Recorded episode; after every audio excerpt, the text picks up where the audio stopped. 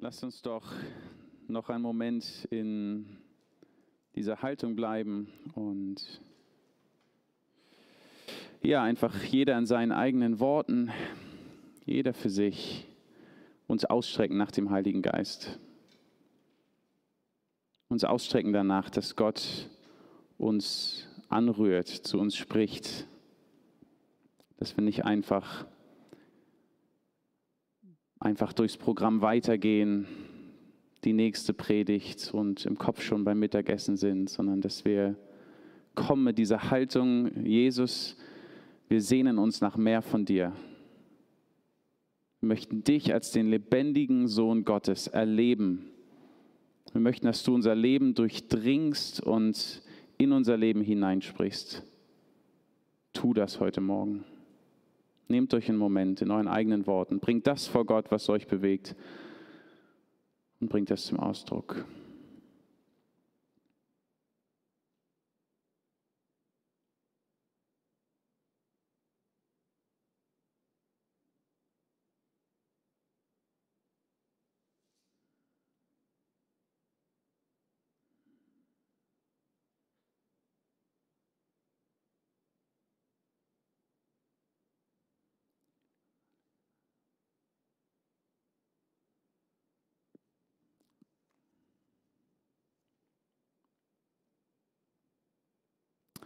Amen. Ja, ich freue mich sehr, äh, heute Morgen mit euch gemeinsam ins Wort Gottes zu schauen und äh, zum Thema Heiliger Geist äh, zu reden, uns damit auseinanderzusetzen. Die Predigt heißt ja mit dem, mit dem Heiligen Geist erfüllt sein und ähm, die Predigt wird in drei verschiedenen Blöcken aufgebaut sein. Wir werden uns erst anschauen, ähm, was es bedeutet, mit dem Heiligen Geist erfüllt zu werden. Äh, das zweite ist dann mit dem Heiligen Geist erfüllt leben. Und das dritte ist dann mit dem Heiligen Geist neu erfüllt äh, oder aufgefrischt zu werden. Ihr könnt gerne ähm, eure Bibeln parat haben, wenn wir gemeinsam sie aufschlagen gleich. Ihr könnt gerne auch eure Handys parat halten. Wir werden äh, immer wieder auch die Möglichkeit geben, dass ihr äh, Kommentare reinschreibt. Wir nutzen heute Slido, äh, funktioniert aber genau wie, wie Mentimeter auch, was ihr normalerweise benutzt. Und äh, auch am Ende werdet ihr die Möglichkeit noch haben, Fragen zu stellen. Denise hat ja schon einige Fragen angedeutet. Mal schauen, ob ich, äh, ob ich diesen Erwartungen gerecht werden kann. Ähm, und bei diesem Thema gibt es sicherlich unglaublich viele Fragen und wir werden die nicht alle klären können. Aber einfach, dass ihr es äh, schon mal wisst. Später am Ende der Predigt habt ihr auch die Möglichkeit, ähm, Fragen zu stellen. Schlagt doch gerne mal Apostelgeschichte 2 auf ähm, sicherlich das bekannteste Kapitel zum Thema Pfingsten, äh, das erste Pfingsten äh, unter den Juden. Und ich lese einfach mal ein paar Verse. Wir können nicht das ganze Kapitel lesen ähm, aus Zeitgründen. Ich empfehle es euch sehr stark, das zu Hause nachzumachen. Aber ich lese mal ab Vers 1. Schließlich kam das Pfingstfest. Auch an diesem Tag waren sie alle wieder, sie sind die Nachfolger von Jesus, alle wieder am selben Ort versammelt. Plötzlich setzte vom Himmel her ein Rauschen ein, wie von einem gewaltigen Sturm. Das ganze Haus, in dem sie sich befanden, war von diesem Brausen erfüllt. Gleichzeitig sahen sie so etwas wie Flammenzungen, die sich verteilten und sich auf jeden einzelnen von ihnen niederließen. Alle wurden mit dem Heiligen Geist erfüllt und sie begannen in fremden Sprachen zu reden. Jeder sprach so, wie der Geist es ihm eingab. Wegen des Pfingstfestes hielten sich damals fromme Juden aus aller Welt in Jerusalem auf. Als nun jenes mächtiges Brausen vom Himmel einsetzte, strömten sie in Scharen zusammen. Sie waren zutiefst verwirrt, denn jeder hörte die Apostel und die, die bei ihnen waren, in seiner eigenen Sprache reden. Fassungslos riefen sie, sind das nicht alles Galiläer, die hier reden? Wie kommt es dann, dass jeder von uns sie in seiner Muttersprache reden hört? Und dann zählen sie auf, woher sie alles kommen. Alle waren außer sich vor Staunen, ist jetzt Vers 12. Was hat das zu bedeuten? fragte einer den anderen, aber keiner hatte eine Erklärung dafür. Es gab allerdings auch einige, die sich darüber lustig machten. Die haben zu viel süßen Wein getrunken, spotteten sie. Und dann ergreift Petrus das Wort und predigt leidenschaftlich über Jesus Christus. Und dann lesen wir ab Vers 37 weiter. Die Zuhörer waren von dem, was Petrus sagte, bis ins Innerste getroffen. Was sollen wir jetzt tun, liebe Brüder? fragten sie ihn und die anderen Apostel. Kehrt um, erwiderte Petrus, und jeder von euch lasse sich auf den Namen von Jesus Christus taufen. Dann wird Gott euch eure Sünden vergeben und ihr werdet seine Gabe, den Heiligen Geist, bekommen. Denn diese Zusage gilt euch und euren Nachkommen und darüber hinaus allen Menschen, auch in den entferntesten Ländern, allen, die den Herrn, unseren Gott, zu seiner Gemeinde rufen wird. Mit diesen und noch vielen anderen Worten bezeugte Petrus ihnen das Evangelium. Eindringlich ermahnte er sie, diese Generation ist auf dem Weg ins Verderben. Lasst euch retten vor dem Gericht, das über sie hereinbrechen wird. Viele nahmen die Botschaft an, die Petrus ihnen verkündete, und ließen sich taufen. Durch Gottes Wirken wuchs die Gemeinde an diesem Tag um etwa 3000 Personen. Also diese erste Szene an diesem Pfingsttag ist ein jüdischer Festtag in Jerusalem.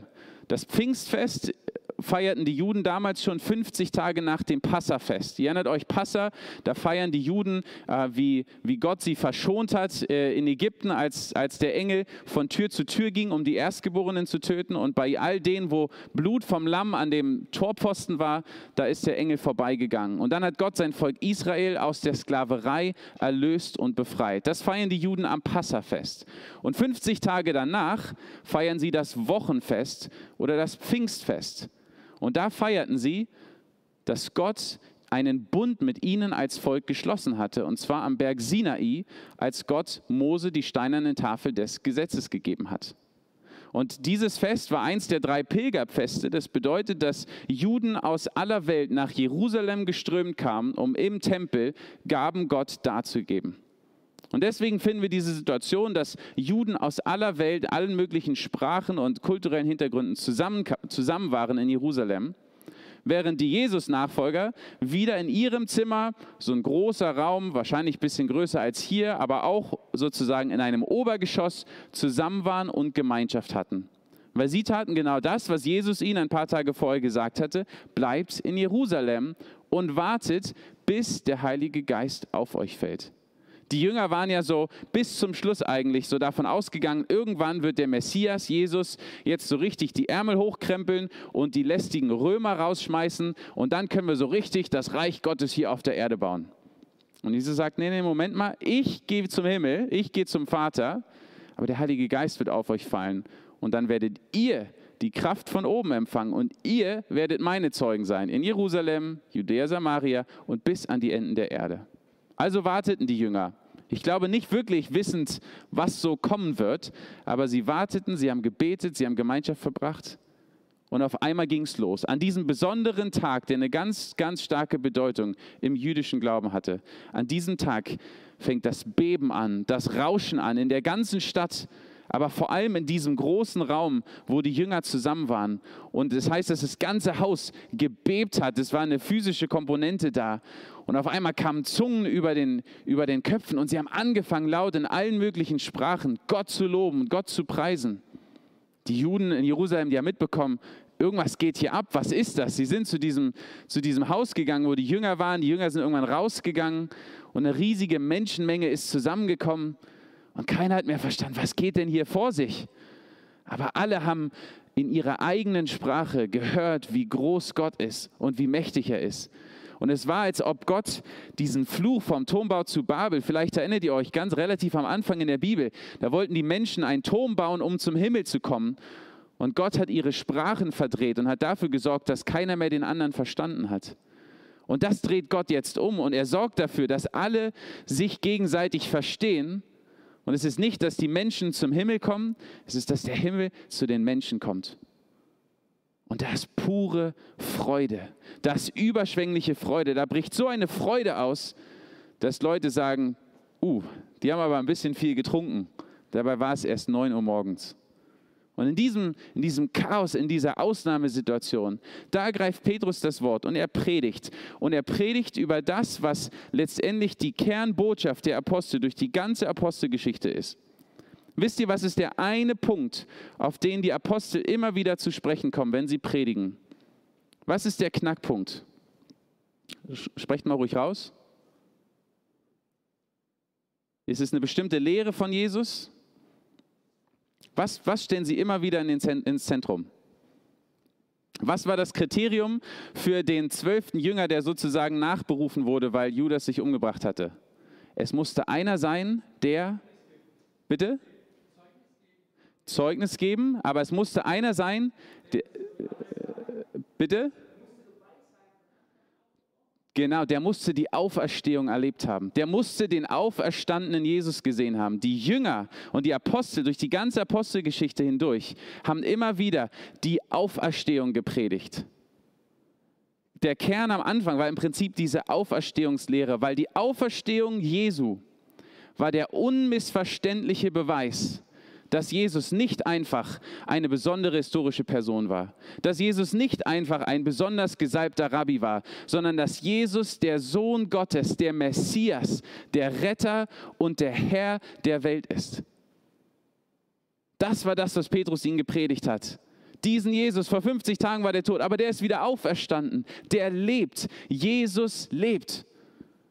Und die Leute waren zerrissen in ihren Herzen. Die haben Petrus gefragt, was sollen wir tun? Und Petrus sagt, kehrt um. Petrus sagt nicht, naja, ihr seid ja fromme Juden, ihr liebt den Herrn, nehmt jetzt ein bisschen Jesus auf in euren Kanon und dann wird das schon. Petrus sagt, es braucht eine 180-Grad-Wendung. Kehrt um und folgt diesem Jesus nach, weil er allein der Sohn Gottes ist. Es ist allein, wenn wir diese Kontrolle abgeben und wenn wir sagen, dass unser ganzes Leben auf diesen Jesus ausgerichtet ist, dass unsere Sünden vergeben werden und der Heilige Geist kommt. Und wir fokussieren an Pfingsten zu Recht immer auf den Heiligen Geist. Aber was hier passiert, ist eine Massenbekehrung hin zu Jesus. Menschen, die verstanden haben, dass Jesus Christus der einzig wahre Sohn Gottes ist.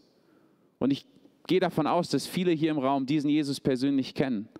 Aber wenn du ihn nicht persönlich kennst, wenn du zu Hause sitzt und du nicht dein ganzes Leben diesem Jesus gegeben hast, wenn du weiter versuchst, selber aus eigener Kraft irgendwie dich durchzuschleppen, irgendwie gute Taten zu bringen und ein guter Mensch zu sein, dann sage ich dir, kehr um und folge dem einzig wahren Gott, Jesus Christus. Was hier passiert, ist die Wiedergeburt, die spektakuläre Wiedergeburt. Denn da, wo Menschen diese Entscheidung treffen, da, wo Menschen umkehren und sagen, ich folge diesem Jesus nach, da schickt Gott seinen Heiligen Geist. Nicht als Gespenst, wie wir vorhin schon gehört haben, oder als etwas Mystisches, sondern dass er persönlich in uns ist, um das auszuleben, was er uns geboten hat. Also wir müssen uns das so vorstellen, wie auf einem Computer, auf einem Handy, dass ein neues Betriebssystem installiert wird. Weil ihr müsst euch vorstellen, Jesus nimmt ja die Jünger drei Jahre mit sich und, und lehrt ihnen ganz viele Sachen. Aber die Realität ist ja, dass das, was Jesus gelehrt hat, wir als Menschen von unserer Natur aus gar nicht tun können. Wir können doch gar nicht unsere Feinde lieben. Wir können doch gar nicht die ehren und respektieren, die uns gerade so ziemlich übers Ohr gehauen haben oder uns beleidigt haben. Wie können wir denn ein Leben leben, ohne auch nur einen unreinen Gedanken zu haben, ohne schlecht über andere zu reden oder zu denken, ohne dass es eigentlich um uns gehen soll? Aber Jesus lehrt die Prinzipien seines Königreiches. Und dann für diejenigen, die ihm nachfolgen und die sich zu ihm entscheiden, kommt der Heilige Geist und lädt ein neues Betriebssystem in uns auf, was uns überhaupt erst die Möglichkeit gibt, in dem zu leben, was Jesus uns gesagt hat. Das Königreich Gottes ist erst möglich, wenn der Heilige Geist in uns ist. Und es ist so genial, dass das an diesem besonderen Tag im jüdischen Fest war. Weil die Juden haben ja da gefeiert, dass Gott einen Bund mit ihnen geschlossen hat. Aber was für ein Bund war das? Das war der Bund des Gesetzes mit Mose. Da gab es all die, all die Gesetze, die auf Stein geschrieben waren. Aber das ganze Alte Testament hindurch lesen wir, wie Gott eigentlich das Anliegen hat, einen neuen Bund mit seinem Volk zu schließen. Und in Jeremia 31 lesen wir das, wo Gott sagt, und ich werde einen neuen Bund mit ihnen schließen. Nicht wie den, den ich nach Ägypten mit ihnen geschlossen habe, sondern ich werde in ihr Herz diesen Bund hineinlegen und ich werde in ihnen sein und ich werde ihr Gott sein und sie werden mein Volk sein. Und das ist genau das, was hier passiert. Der Heilige Geist kommt und er schließt einen Bund zwischen uns und Gott. Er vergibt uns unsere Schuld, er lädt dieses neue Betriebssystem in uns ein, er macht uns zu Kindern Gottes. Wir dürfen ihn Papa, wir dürfen ihn Vater nennen, wir haben Zugehörigkeit, wir haben Identität in ihm. Er gibt uns die Kraft, das zu tun, was wir tun sollen, um Jesus nachzufolgen. Und er zeigt der ganzen Welt, der da, der gehört mir. Ich weiß nicht, ob ihr schon mal eine Wohnung oder ein Haus äh, gekauft oder gesucht habt online. Ähm, dann gibt es immer wieder dann Häuser, wo ihr denkt, oh, das, das möchte ich mir mal genauer anschauen. Und dann steht da schon, dass das schon vergeben ist, dass jemand die Vorzahlung schon geleistet hat. Und der Heilige Geist, äh, so beschreibt es Paulus, ist diese Vorzahlung von Gott. Die schickt er in seine Kinder rein und er sagt er, der da, die da, die gehört mir. Die gehört zu mir. Daran wird sich nichts mehr ändern. Die gehört zu mir. Und in diesem Betriebssystem leben wir. Und auf der einen Seite ist dort das, diese übernatürliche Komponente, da wo, wo durch uns äh, Kranke wieder gesund gemacht werden, wo Gott äh, wirklich übernatürliche Dinge zu uns spricht. Aber das sind die vielen anderen Dinge, die gar nicht so übernatürlich nach außen hin wirken, aber die zutiefst übernatürlich sind. Wenn du jenem, jemandem vergibst, der dir gerade richtig wehgetan hat, dann ist das übernatürlich durch den Heiligen Geist. Wo du für deinen Kollegen betest und dir wünschst, dass er die Aufmerksamkeit und das Gute bekommt, wo du nicht danach trachtest, dass du derjenige bist, der im Licht stehst, dann ist das übernatürlich. Dort, wo du einen Obdachlosen bei dir zu Hause aufnimmst, ihm eine Dusche anbietest, ihm ein Essen kochst, dort ist das übernatürlich. Weil aus menschlicher Sicht macht es überhaupt keinen Sinn. Und so hat Gott uns dieses neue Betriebssystem durch den Heiligen Geist aufgespielt und er möchte durch uns hindurchwirken. Und ich möchte dich fragen, hast du so schon Jesus Christus komplett die Kontrolle über dein Leben gegeben? Jemand hat mal gesagt, für alle Bilder, die es in der Bibel zum Heiligen Geist gibt, haben Deutsche eine Versicherung. Feuer, Wasser, Sturm, Beben. Wir haben eine Versicherung. Wir lieben es doch, die Kontrolle zu haben. Wir lieben es doch, selbst in der Hand zu haben. Und Jesus sagt, du kannst mir nicht nachfolgen, wenn du dein Leben selbst in der Hand haben willst. Der Heilige Geist kann nicht in deinem Leben wirken, wenn du weiter aus eigener Kraft leben möchtest. Der Heilige Geist kommt dann, wo Menschen sich zu Jesus bekehren und sagen, Jesus, du bist der Sohn Gottes, du bist der auferstandene Messias. Ich folge dir nach. Ich folge nicht mehr meinem eigenen Weg, meinen eigenen Plänen, meinen eigenen Wünschen nach. Ich folge dir nach. Da kommt der Heilige Geist. Und jeden Tag, wo wir uns entscheiden, Jesus, es geht um deine Ehre und um dein Königreich, da wirkt der Heilige Geist durch uns hindurch. Hast du Jesus und dem Heiligen Geist diese Kontrolle gegeben über jeden Bereich deines Lebens? Und wenn nicht, dann möchte ich dich einladen, mach heute zu diesem Tag oder wieder zu diesem Tag, wo du sagst, Jesus, ich lege alles hin. Wirke du durch deinen Heiligen Geist. Ich möchte zum zweiten Punkt gehen, weil es geht nicht einfach nur darum, einmal vom Heiligen Geist erfüllt zu werden. Wir haben diese eine Taufe vom Heiligen Geist, das eine Mal, wo wir dieses neue Betriebssystem installiert bekommen in uns, wo wir äh, erneuert werden, wo wir zu Kindern Gottes gemacht werden, wo wir diese neue Natur bekommen, wie es in Römer heißt. Und dann gilt es, in, diesem, in dieser Erfüllung zu leben. Und das lesen wir im weiteren Teil des zweiten Kapitels was das Leben, das ist ab Vers 42, wenn ihr mitlesen wollt, was das Leben der Christen prägte, waren die Lehre, in der die Apostel sie unterwiesen, ihr Zusammenhalt in gegenseitiger Liebe und Hilfsbereitschaft, das Mahl des Herrn und das Gebet. Jedermann in Jerusalem war von einer tiefen Ehrfurcht vor Gott ergriffen, und durch die Apostel geschahen zahlreiche Wunder und viele außergewöhnliche Dinge. Alle, die an Jesus glaubten, hielten fest zusammen und teilten alles miteinander, was sie besaßen Sie verkauften sogar Grundstücke und sonstigen Besitz und verteilten den Erlös entsprechend den jeweiligen Bedürfnissen an alle, die in Not waren. Einmütig und mit großer Treue kamen sie Tag für Tag im Tempel zusammen. Außerdem trafen sie sich täglich in ihren Häusern, um miteinander zu essen und das Mahl des Herrn zu feiern. Und ihre Zusammenkünfte waren von überschwänglicher Freude und aufrichtiger Herzlichkeit geprägt. Sie priesen Gott bei allem, was sie taten und standen beim ganzen Volk in hohem Ansehen. Und jeden Tag rettete der Herr weitere Menschen, sodass die Gemeinde immer größer wurde.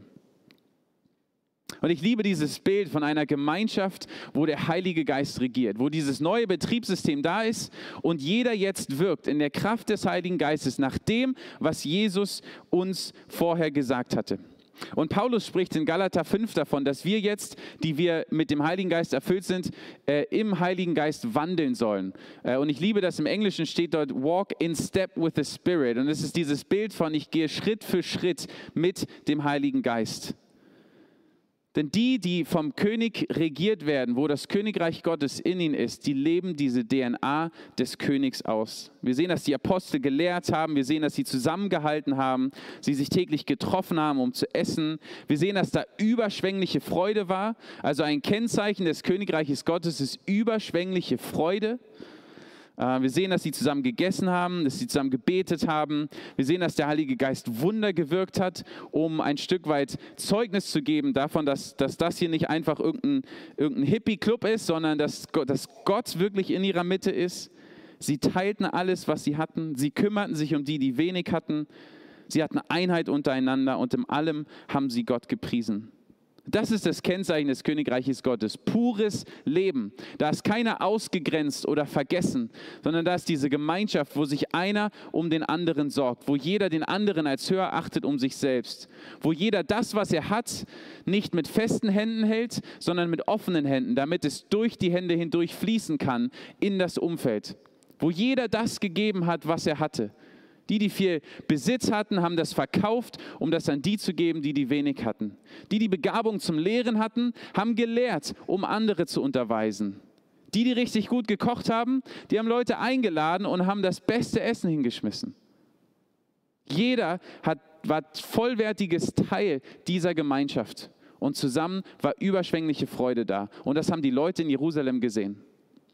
Und das ist ein Stück weit auch der Grund, warum wir als OM beispielsweise uns so sehr dafür einsetzen, dass das Evangelium dorthin kommt, wo es bislang noch nicht bekannt ist. Weil da, wo das Evangelium noch keine Wurzeln geschlagen hat, da herrscht Dunkelheit. Wo Kinder nicht in die Schulen gehen können, weil sie arbeiten müssen oder als Sklaven äh, verkauft werden.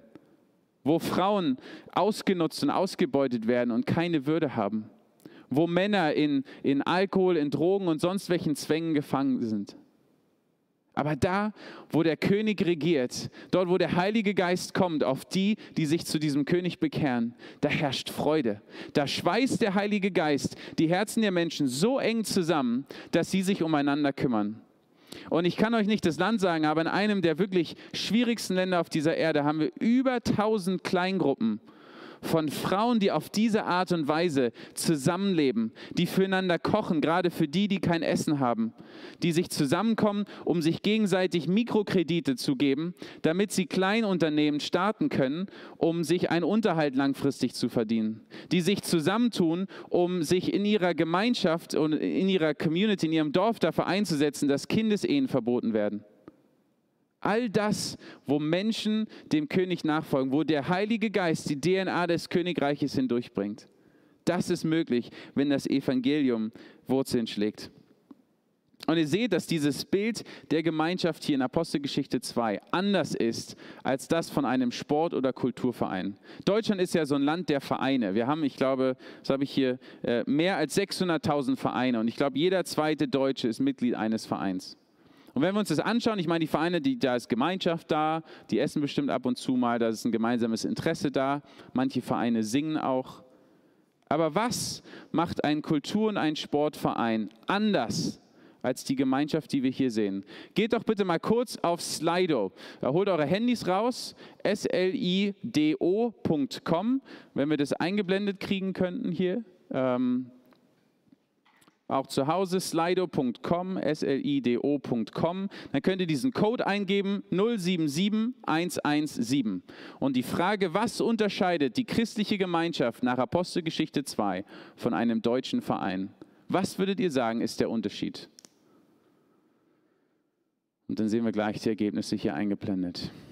Also nochmal, slido.com 077117, der Code zu dieser Frage und dann könnt ihr eintippen. In einfachen Worten, keine verschachtelten Sätze. Was unterscheidet die christliche Gemeinschaft nach Apostelgeschichte 2 von einem deutschen Verein? Wenn wir jetzt das Video hier vielleicht noch kurz ausblenden könnten. Liebe zueinander.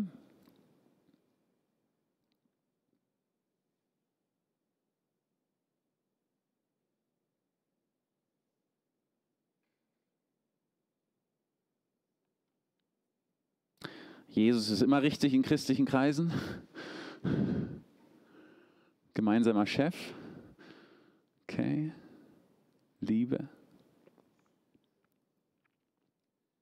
Ich meine, das Wort Liebe ist ja ein, ein großes, breites, sehr schwer zu definierendes Wort. Wenn ihr nochmal äh, besonders hervorheben würdet, was die Liebe hier anders macht als die Liebe, die äh, Sportkameraden in meinem Hockeyverein füreinander haben weniger Alkohol. ja, wahrscheinlich auch das. Ähm, der Heilige Geist, Demut, alle sind willkommen, keine Ausgrenzung.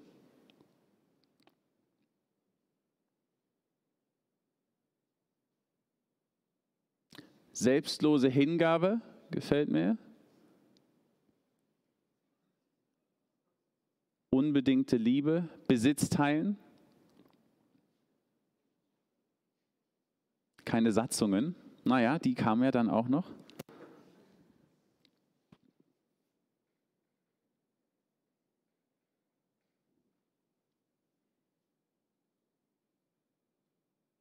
Vetternwirtschaft.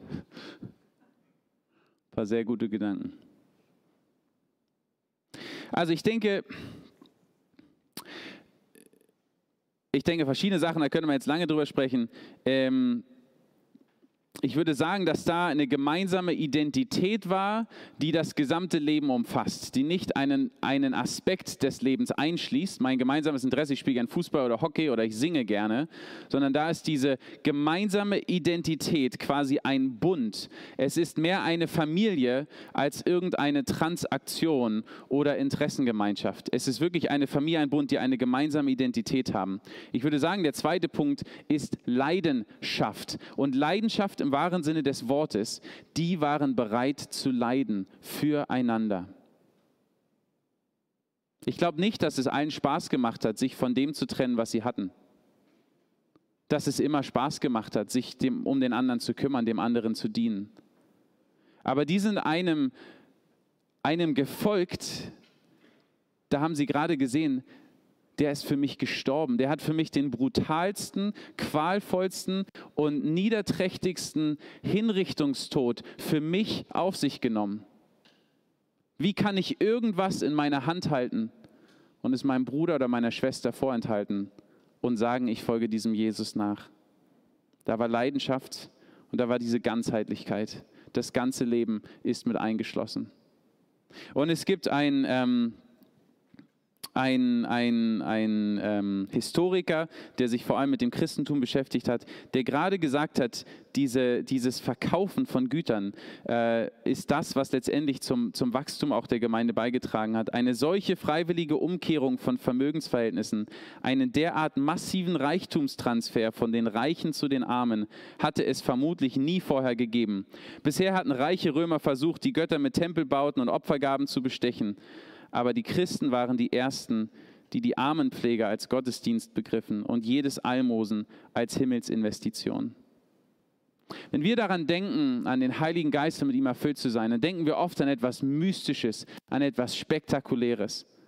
Wir denken daran, wie die Apostel irgendwelche faszinierenden Wunder getan haben. Und das ist auch heute noch so. Und wir sehen an ganz vielen Orten, wie Gott auch heute noch übernatürliche Wunder wirkt oder das, wie sie für uns augenscheinlich übernatürlich sind.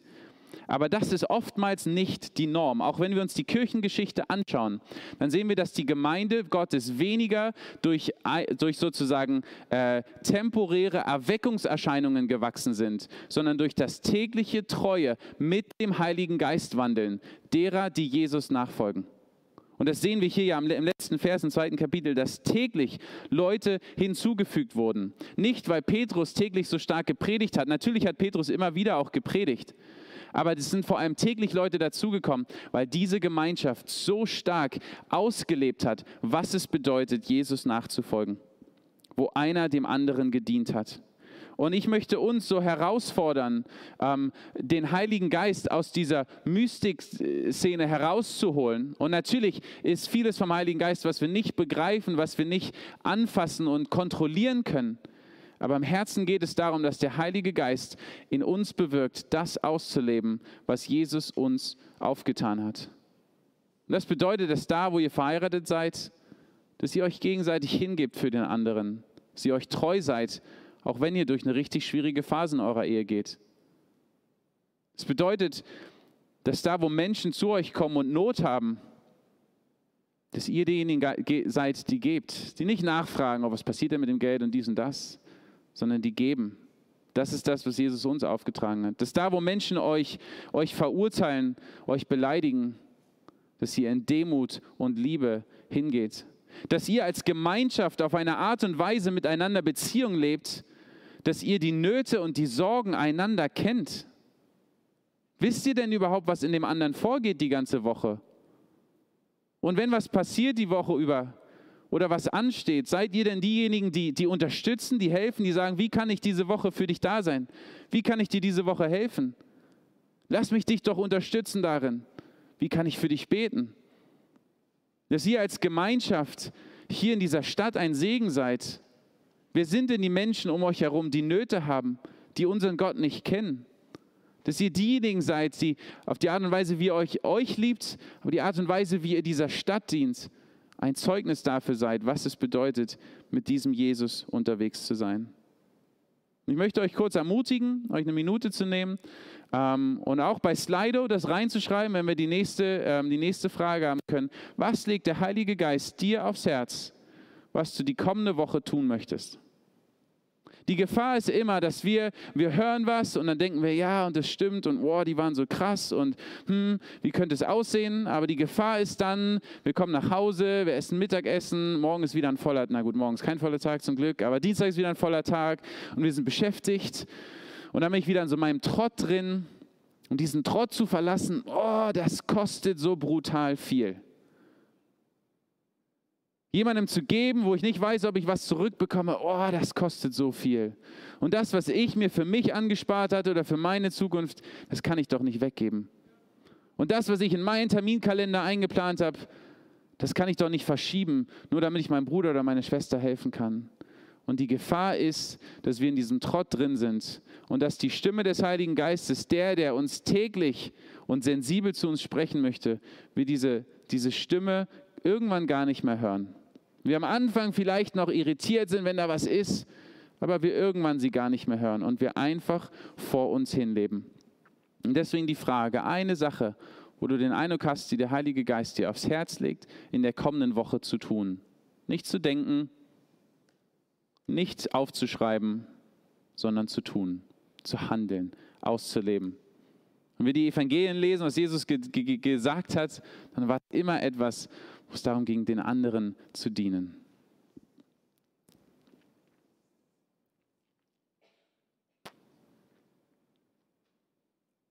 Ich liebe so ganz konkrete Sachen, meiner Schwiegermutter helfen.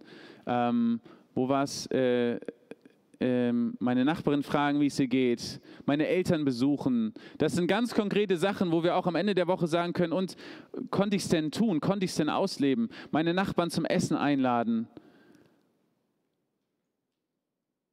Für meine Arbeitskollegen beten, Zeugnis in der Arbeit zu sein. Würde ich noch ermutigen, ganz konkret zu überlegen, gibt es eine Person in der kommenden Woche, einen Kollegen, den Gott dir aufs Herz legt, mit dem du äh, über den Glauben sprechen kannst? Eine Person, wo du konkret sagen kannst, hey, weißt du was, ich habe so eine Freude in meinem Leben. Darf ich dir kurz erzählen, woher das kommt? Nicht von Liverpool, sondern von Jesus. Möchte euch ermutigen, den ganzen Tag da weiter zu überlegen, was ist eine konkrete Sache, die du in der kommenden Woche tun möchtest.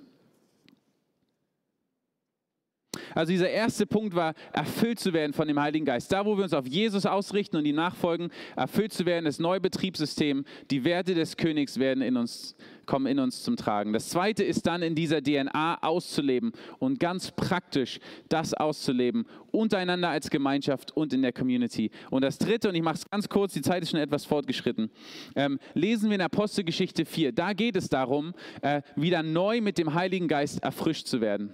Und zwar waren Petrus und Johannes, die hatten ein paar Probleme. Wir haben einen Mann gesund gemacht, dann gab es ganz viel Aufruhr, dann waren sie vor den jüdischen Autoritäten. Die jüdischen Autoritäten haben gesagt, boah, langsam wird es uns ein bisschen too much mit denen hier, haben denen gesagt, hey, geht nach Hause und redet nicht mehr von diesem Jesus. Petrus und Johannes sagen sich, hey, wir müssen Gott mehr gehorchen als den Menschen. Äh, und dann sind sie zusammengekommen und trotzdem waren sie ein bisschen eingeschüchtert, weil sie beten um mehr Mut. Und um Mut betet nur, wer keinen hat.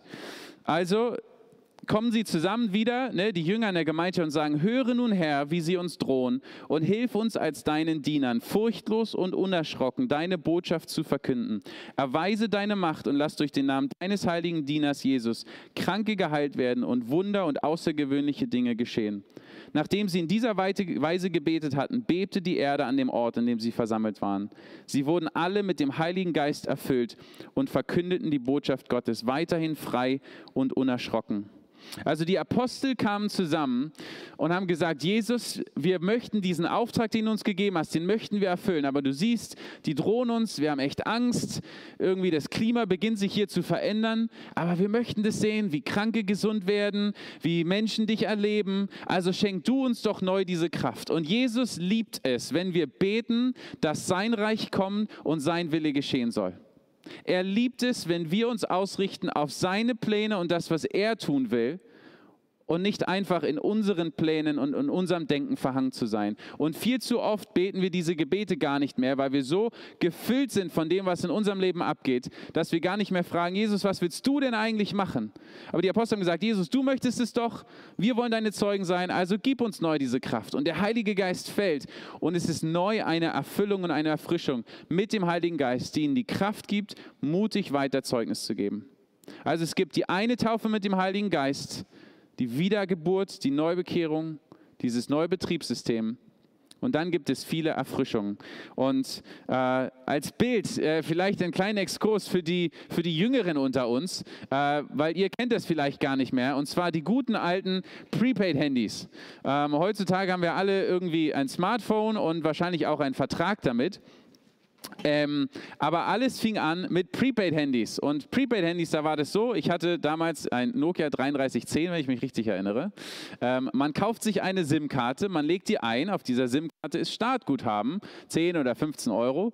Und dann kann man damit äh, SMS schreiben. Damals hat man noch SMS geschrieben, gab es noch kein WhatsApp. Ähm, man kann sich gegenseitig anrufen, aber mit jeder SMS und mit jeder Minute am Telefon wird dieses Guthaben aufgebraucht. Und irgendwann ist dein Guthaben weg und du brauchst brauchst ein Top-up.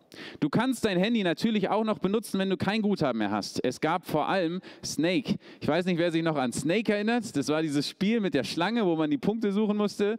Ja, legendär. Äh, und man konnte seine polyphonen Klingeltöne abhören. Ich weiß nicht, wer sich noch erinnert, was polyphone Klingeltöne waren. Damals war es was Großes, wenn dein Handy verschiedene Töne abspielen konnte und nicht nur den gleichen. Das kannst du machen, auch wenn du kein Guthaben hast. Aber das, wofür das Handy eigentlich da war, die Kommunikation mit anderen, konntest du nicht mehr benutzen. Und so ist die Realität von vielen Christen und Gemeinden in Deutschland. Die haben die SIM-Karte mit dem Startguthaben be bekommen. Die sind mit dem Heiligen Geist erfüllt worden. Aber das Guthaben ist leer. Und vielleicht geben sie sich zufrieden damit, Snake zu spielen und ihre polyphonen Klingeltöne abzuhören. Ja, vielleicht läuft der Gottesdienst. Ja, vielleicht wird ab und zu mal gebetet. Aber da ist, da ist keine überschwängliche Freude. Da ist keine Leidenschaft füreinander, wo man sich so sehr umeinander sorgt, dass man bereit ist, Dinge zu geben, auch wenn es kostet. Da ist kein Zeugnis in die Stadt rein, kein Anliegen dafür, dass Menschen Jesus erleben, die ihn noch nie erlebt haben. Da ist kein Mut da, auch mal aus der Komfortzone rauszutreten, das Gespräch über den Glauben anzufangen, mit dem Arbeitskollegen zu beten oder den Obdachlosen nach Hause einzuladen. Aber man ist gemütlich und lebt vor sich hin. Und ich möchte dich ermutigen und ich möchte dich herausfordern. Und ich, ich wünsche das für mein Leben genauso, dass wir dieses Wort nehmen und dass wir nicht versuchen, alles zu relativieren und zu sagen, naja, heutzutage kann man das so nicht mehr sehen, sondern dass wir sagen, Jesus, ich will so leben wie die Apostel. CVJM, offener Abend, wir wollen eine Gemeinschaft sein, wie diese Gemeinschaft hier in Apostelgeschichte 2. Und da, wo du merkst, dass du eine neue Erfrischung mit dem Heiligen Geist brauchst, da möchte ich dich einladen. Lass uns einen Moment nehmen, einen Moment der Stille nehmen und bring du das vor Gott und sag du, Heiliger Geist, vergib mir, vergib mir, wo ich Dinge in meine Hand gehalten habe, wo ich die Kontrolle behalten will, wo ich meinem Weg nachgehen will. Vergib mir wo mir die Nöte meiner Brüder und Schwestern egal waren, wo es mir darum ging, dass meine Pläne und meine Zukunftsabsicherungen und was weiß ich weiter gut laufen. Vergib mir und erfüll du mich neu mit dieser Mut und mit dieser Kraft, den Auftrag auszuführen, den Jesus uns gegeben hat. Wir haben einen Auftrag bekommen. Du hast einen Auftrag bekommen. Dein Leben hat einen Zweck, hat einen Sinn dafür, dass die Menschen um dich herum erleben, wie gut Gott ist. Damit diese überschwängliche Freude, dieser Frieden auch für die Menschen um dich herum Realität werden. Lass uns ausstrecken nach dem Heiligen Geist.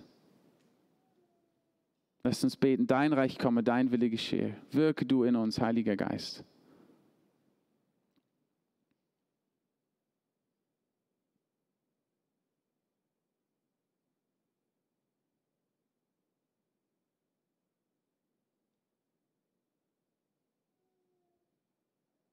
wenn das dein Anliegen ist, dann möchte ich gerne für dich beten.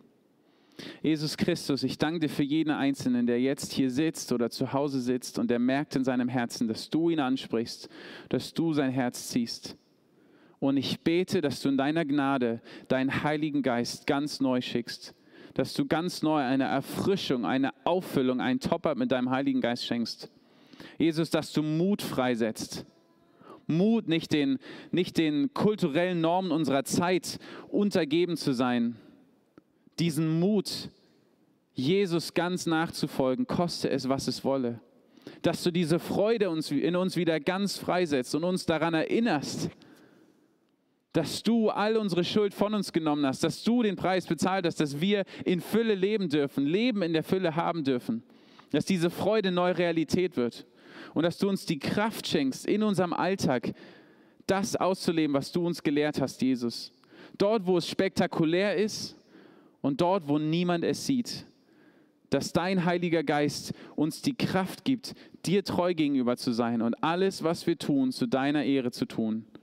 Und da, wo, wo, wo Einzelne konkret Dinge sich vorgenommen haben, Heiliger Geist, schenke du Gnade, schenke du Disziplin, schenke du Gunst dass sie diese Dinge diese Woche ausführen können. Lass uns eine Gemeinschaft, lass uns Jesus Nachfolger sein, die erfüllt sind mit dem Heiligen Geist. Amen.